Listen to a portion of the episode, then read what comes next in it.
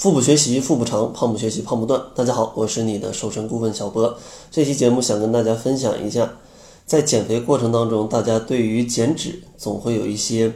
不靠谱的幻想，比如说脂肪可以转移，或者说像可以局部减脂，然后或者说不运动就可以瘦。那这些不靠谱的幻想啊，究竟哪个是真，哪个是假呢？首先，第一个幻想就是说脂肪可以转移。其实女性啊，天生是比男性需要更多的脂肪的，但是在大多数的女性眼中，脂肪都是一种被放错地方的资源。有一个数据显示啊，在医学整形美容的消费者当中，女性高达了百分之九十六，而这里隆胸更是位居整形的首位。所以说，可见呢。这些表面说啊不在乎的女生，其实有相当一部分都非常渴望脂肪能够按照自己的意愿来生长，但事实上这个想法是不靠谱的。就是能够捏出来的那些肥肉啊，其实是长在身体里的脂肪细胞，而脂肪细胞的分布啊，大多数情况都是由遗传决定的。虽然细胞存在新陈代谢跟新老交替，但是想要让新细胞按照你的意愿去替换相应部分的老细胞。还是不现实的。第二个幻想就是，呃，大家觉得可以局部去减脂啊，像肌肉那样啊，练哪儿就瘦哪儿。其实非常多的女性都有这个想法，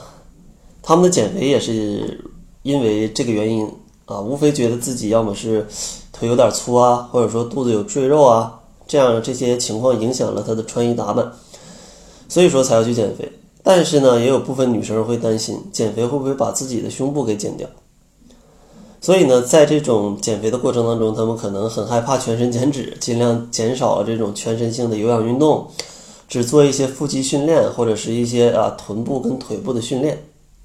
但是啊，这样的话并不能起到一个很好的减脂的效果。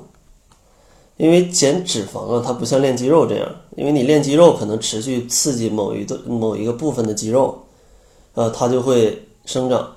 但是像脂肪的话，它消耗脂肪的这样的一个机制是消耗你全身血液当中的脂肪酸，所以说你不可能规定今天就给我消耗上半身，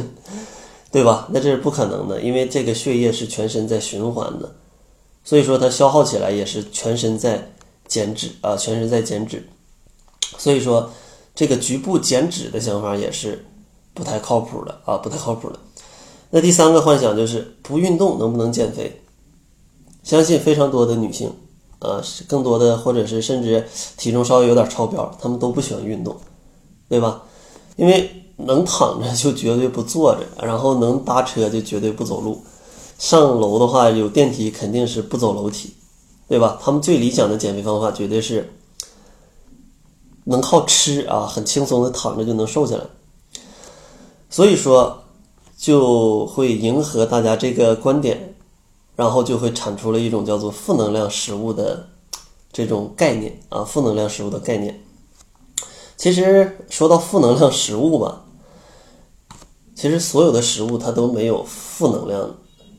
啊，所有的食物它都是有能量的。就拿热量很低的芹菜来说吧，你嚼一根芹菜。也要摄入六大卡的能量，呃，人体消化吸收差不多也有一大卡，所以说没有完全没有能量的食物，不是完全没有能量的食物有啊，是水，但是它能量是负的食物啊就没有，只不过说这些食物它自己的热量特别低，和其他高热量的食物相比起来，它可能更像一种零卡的食物。当然，多吃这样这样的食物的话，也是有助于大家减肥的。所以说，想要通过不运动来减肥是绝对可以实现的，啊，你只需要戒掉各种零食跟夜宵，把平时高热量高油脂的菜换成一些健康饮食，一个月瘦个几斤是完全没问题的。只不过运动它可以加快这个过程，甚至到你的减肥的后期，它能够帮助你去提高减肥的效果。